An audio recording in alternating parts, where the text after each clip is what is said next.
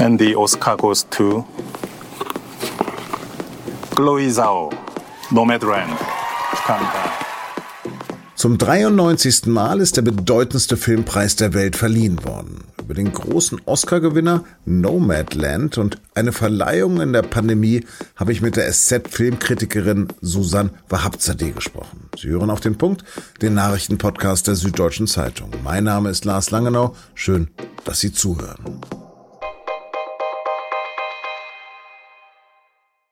Bester Film, beste Regie, beste weibliche Hauptrolle. Drei der vier Hauptoscars gingen an einen Roadmovie der aus China stammenden Filmemacherin Chloe Zhao. Hier ein kleiner Ausschnitt. You are one of those lucky people that can travel anywhere. Yes, ma'am. And they sometimes call you nomads. Es ist ein Film über eine Frau, die zur Nomadin geworden ist, weil sie ihren Mann und ihr Haus verloren hat und jetzt mit einem umgebauten Van von einem Campingplatz zum nächsten durch die USA zieht, voller Freiheit, aber immer auf der Suche nach Geld zum Überleben.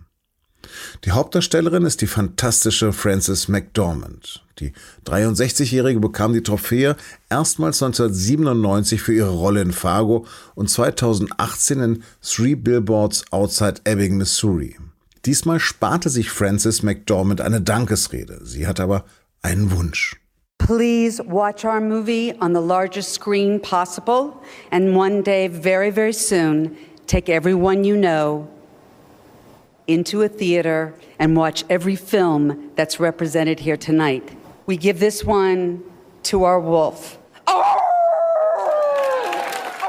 Den Film solle man sich also auf der größten Leinwand anschauen, die man finden kann. Gar nicht so einfach in diesen Zeiten. Wegen Corona fiel die Oscarverleihung auch deutlich kleiner aus als gewohnt. Die Nominierten saßen wie in einem Varieté in Sitzgruppen an Tischen, manche waren per Video zugeschaltet. Zuletzt sollte eigentlich auch Anthony Hopkins gehören, der die Trophäe für seine Darstellung eines Demenzkranken in The Faser bekam. Doch der war gar nicht da. Als Ersatz deshalb hier ein kleiner Ausschnitt aus dem Film. I am not leaving my flat! This really is my flat. Es ist der zweite Oscar für den 83-jährigen Briten nach Schweigender Lämmer. Die beiden wichtigen Schauspielerkategorien gingen also wieder einmal an zwei etablierte Weiße. Warum die Verleihung diesmal trotzdem viel diverser war, darüber habe ich mit meiner Kollegin aus dem Feuilleton Susanne Behabzadeh gesprochen. Susanne, 2020 war für uns alle ja eher ein maues Jahr. Auch waren die meisten Kinos dauernd zu, viele Filme sind bis heute nicht zu sehen oder wurden gar nicht fertiggestellt. Spiegelt sich diese Tristesse bei den Oscarverleihungen wieder? Ja, natürlich. Die Verleihung selbst war ja schon ganz anders, weil die halt nicht im dem Dolby Theater stattfinden konnte, wo sie normalerweise stattfindet, sondern die war verlegt in die Union Station was eigentlich irgendwie ein sehr schöner Bahnhof in Los Angeles ist, aber halt viel kleiner und jetzt auch nicht ein Rahmen, der einem vollständig die Schuhe auszieht. Ich habe schon verstanden, dass das so aussehen sollte, wie so diese grandiosen Bars, wo in den 30er, 40er Jahre Filmen die Damen immer zum Tanzen ausgeführt werden, wo so Tische rundum stehen. Aber das ist, ach ja, das zieht einem einfach nicht die Schuhe aus. Und vor allen Dingen sind es halt einfach nur sehr wenige Leute. Und ansonsten äh, glaube ich, dass das auch ein bisschen davon beschädigt ist, dass die ja selber wissen, dass sie gerade hier über Filme verhandeln, die kaum jemand gesehen hat, ja auch in den USA nicht. Der große Gewinner war ja nun No Man's Land. Und äh, da gab es drei Preise für. Hast du denn den Film überhaupt sehen können und sind diese Preise gerechtfertigt? Ich habe den Film gesehen und zwar so groß wie ich konnte, was aber leider auch nicht sehr groß ist. Und äh, ich halte die für absolut äh, gerechtfertigt. Das ist ein Glücksfall von dem Film, weil der sich eigentlich auf eine Krise bezieht in den USA nach der Finanzkrise von 2008, nämlich dass Leute in Gegenden wohnen, die so dermaßen keine Arbeit mehr haben, dass sie weggehen müssen. Und weil es aber was berührt, was im Moment auch da ist, nämlich dieses äh, Gefühl, dass wir, wir haben eine Krise und man muss irgendwie damit umgehen und alle haben keine Lust mehr und eigentlich ist es schrecklich. Und dieser Film entwickelt so eine unglaubliche Resilienz, dass es auch wieder auf diesen Augenblick passt. Und das ist einfach ein Glücksfall und das finde ich dann absolut gerechtfertigt, wenn ein Film, der so toll gemacht ist und auch so einen Moment trifft, auch honoriert wird. Kannst du denn uns etwas über die, die Filmemacherin dieses Films erzählen? Ja, die stammt tatsächlich nicht aus den USA, sondern aus China.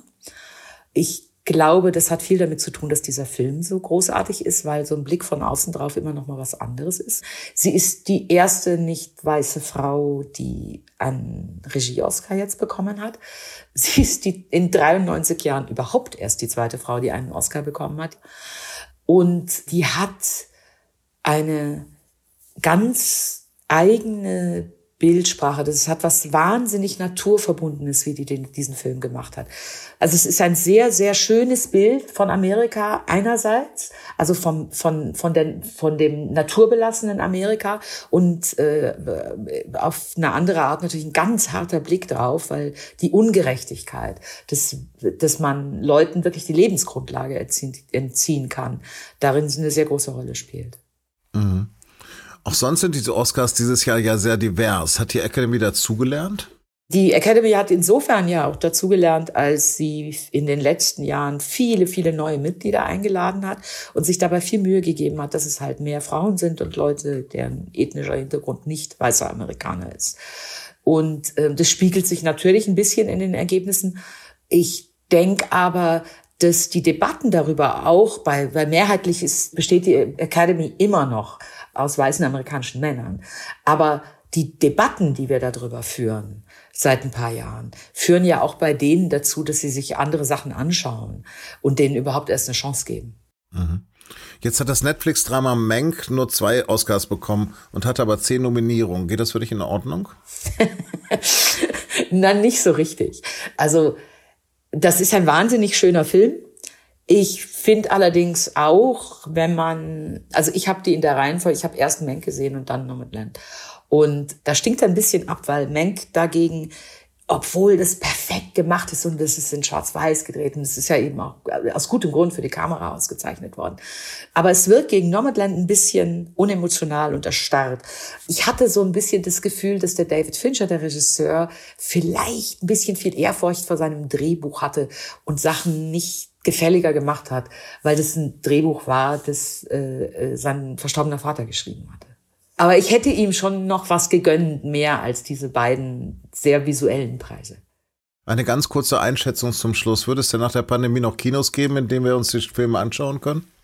Also ein Vorteil in Deutschland gegenüber vielen anderen Ländern ist, dass wir eine ordentliche Kulturförderung haben.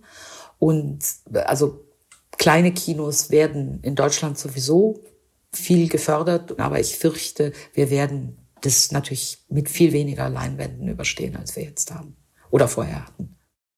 Vielen Dank. Und jetzt noch Nachrichten.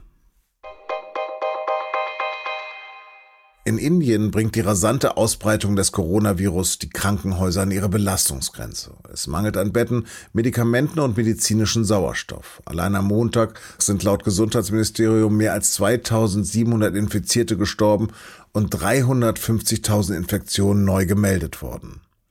Wegen der sich dort immer stärker ausbreitenden Virusmutation B1617 hat Deutschland einen Einreisestopp verhängt. Die Mitarbeiter der Organisation des inhaftierten Kreml-Gegners Alexei Nawalny sind von einem Moskauer Gericht mit einem Arbeitsverbot belegt worden. Dazu gehört unter anderem auch Nawalnys Antikorruptionsstiftung. Das Verbot soll gelten, bis über den Antrag der Moskauer Staatsanwaltschaft entschieden wird, ob die Organisationen als extremistisch eingestuft werden. Damit wären sie dann dauerhaft verboten. Die Anklage wirft der Bewegung um Nawalny vor, sie destabilisiere die gesellschaftlich-politische Lage in dem Land mit dem Ziel, Präsident Wladimir Putin zu stürzen. Globaler Rüstungsboom trotz Corona-Krise. Die weltweiten Militärausgaben haben im vergangenen Jahr einen neuen Höchststand erreicht. Laut dem schwedischen SIPRI-Institut für Friedensforschung haben die Staaten weltweit insgesamt fast 2000 Milliarden Dollar in ihre Streitkräfte investiert. Am stärksten haben die USA, China, Indien, Russland und Großbritannien aufgerüstet. Deutschland belegt mit rund 53 Milliarden Dollar Platz 7 hinter Saudi-Arabien.